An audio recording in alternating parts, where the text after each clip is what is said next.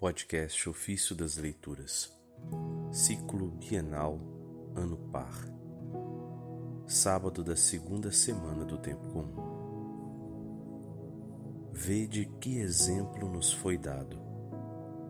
Da Carta aos Coríntios, de São Clemente I, Papa e Mártir. É mais justo e santo, ó irmãos, obedecermos a Deus do que seguirmos aqueles que, pela arrogância e licenciosidade, constituíram-se líderes de odiosa rivalidade.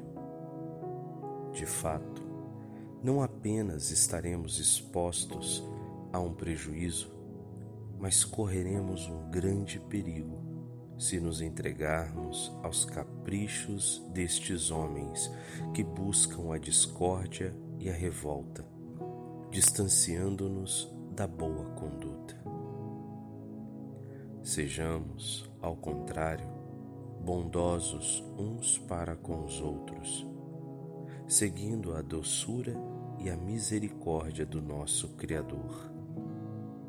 Cristo pertence aos humildes de coração, não a aqueles que se sentem superiores aos outros.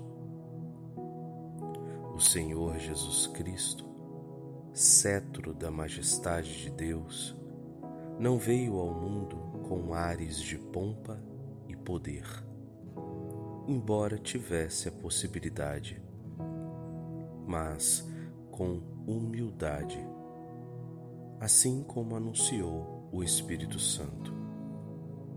Ele tomou sobre si nossas enfermidades e carregou os nossos sofrimentos. E nós o reputávamos como um castigado, ferido por Deus e humilhado. Mas ele foi castigado por nossos crimes e esmagado por nossas iniquidades castigo que nos salva pesou sobre ele. Fomos curados graças às suas chagas. Esse trecho está em Isaías 53, verso 4 e 5. Vede, caríssimos, que exemplo nos foi dado. Se o Senhor assim se humilhou, o que faremos nós que recebemos por ele o jugo de sua graça. Imitemos aqueles que, em peles de carneiros e ovelhas, percorriam a terra, anunciando a chegada de Cristo.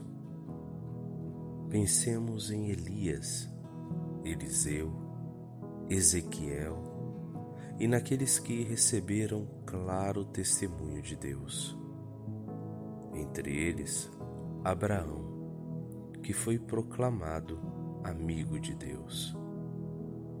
Mesmo assim, contemplando a glória de Deus, confessou em sua humildade: Eu por mim sou pó e cinza.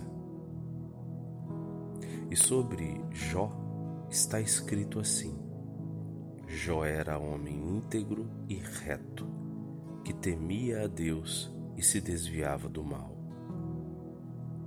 Apesar disso, ele próprio se acusa, dizendo: Quem do imundo tirará o puro? Ninguém. Ninguém é isento de impureza, mesmo que sua vida se resumisse a um só dia. Moisés foi chamado de fiel servidor em toda a casa de Deus. E através do seu ministério, Deus castigou o Egito com pragas e sofrimentos. Contudo, mesmo recebendo grande honra, ele não se tornou arrogante. E quando recebeu o oráculo na sarça, falou apenas: Quem sou eu para me enviares?